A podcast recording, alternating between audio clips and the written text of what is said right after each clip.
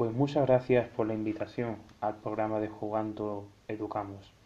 Para mí es un placer poder compartir este rato con vosotros y más aún cuando hace unos días hemos celebrado el Día del Maestro. Qué figura tan importante, ya que los docentes comprendemos y, analizamos los diversos ámbitos que nos competen ¿no? a cada uno de nosotros y nosotras. En este momento, Irina, te, quiero comentar que los docentes se están actualizando a nuevos enfoques, nuevas metodologías. Están en continua formación y actualización. Todo ello para qué? Para la formación integral de su alumnado. Cuando hablamos del término maestro, se nos vienen muchos recuerdos y momentos que hemos tenido a lo largo de nuestra formación.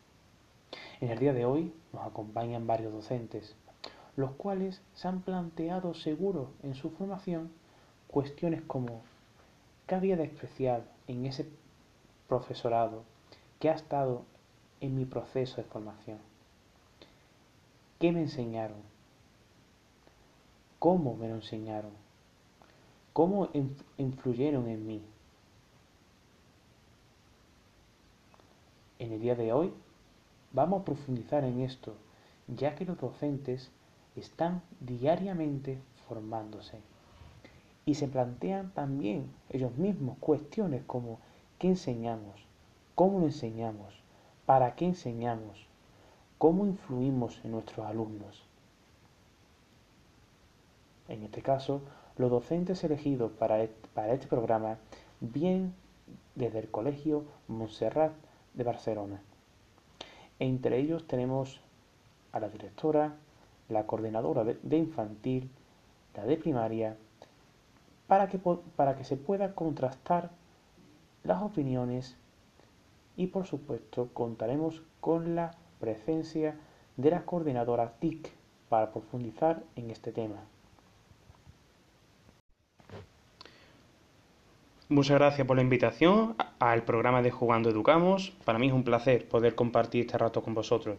Y más aún cuando hace unos días hemos celebrado el Día del Maestro. Qué figura tan importante, ya que los docentes comprenden, analizan los diversos ámbitos que le competen a ellos y a ellas. En este momento, Irina, eh, los docentes están actualizándose a, a nuevos enfoques, nuevas metodologías. En definitiva, están en continua formación y actualización. Todo ello para, la formación integral de su alumnado. Cuando hablamos del término maestro, se nos vienen recuerdos y momentos que, hemos, hemos, tenido a lo largo de nuestra formación. Por ejemplo, en el día de hoy nos acompañan varios docentes, los cuales seguro se han planteado en su formación cuestiones como qué había de especial en ese profesorado que ha estado en mi proceso de formación, qué me enseñaron, cómo me lo enseñaron, cómo influyeron en mí. En el día de hoy profundizaremos en esto, ya que los docentes están diariamente formándose y se plantean cuestiones como qué enseñamos, cómo lo enseñamos, para qué enseñamos, cómo influimos en nuestros alumnos. Para todo ello, los docentes elegidos para este programa vienen desde el Colegio Montserrat de Barcelona. Entre ellos tenemos a la directora, la coordinadora de infantil, la de primaria, para poder un poco contrastar opiniones. Y por supuesto a la coordinadora TIC para un poco profundizar en, este, en esta temática. Sí, claro. Tal y como digo en el artículo, la motivación es un ingrediente esencial en el aprendizaje y y en ocasiones uno de los más complicados de conseguir en el aula.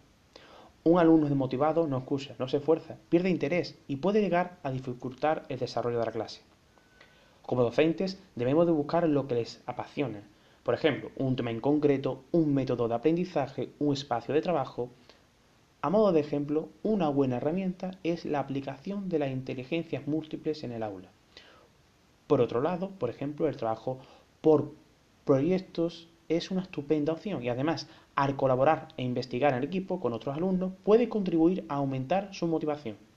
Con estos ejemplos estamos enfocando el proceso de enseñanza-aprendizaje desde la práctica. Siempre que sea posible, tenemos que relacionar el aprendizaje con la realidad cercana de tu estudiante, de modo que sean capaces de ver la utilidad de aquello que están aprendiendo. Así es mucho más fácil que se impliquen y se interesen y recordarán y afianzarán lo aprendido de manera mucho más eficaz.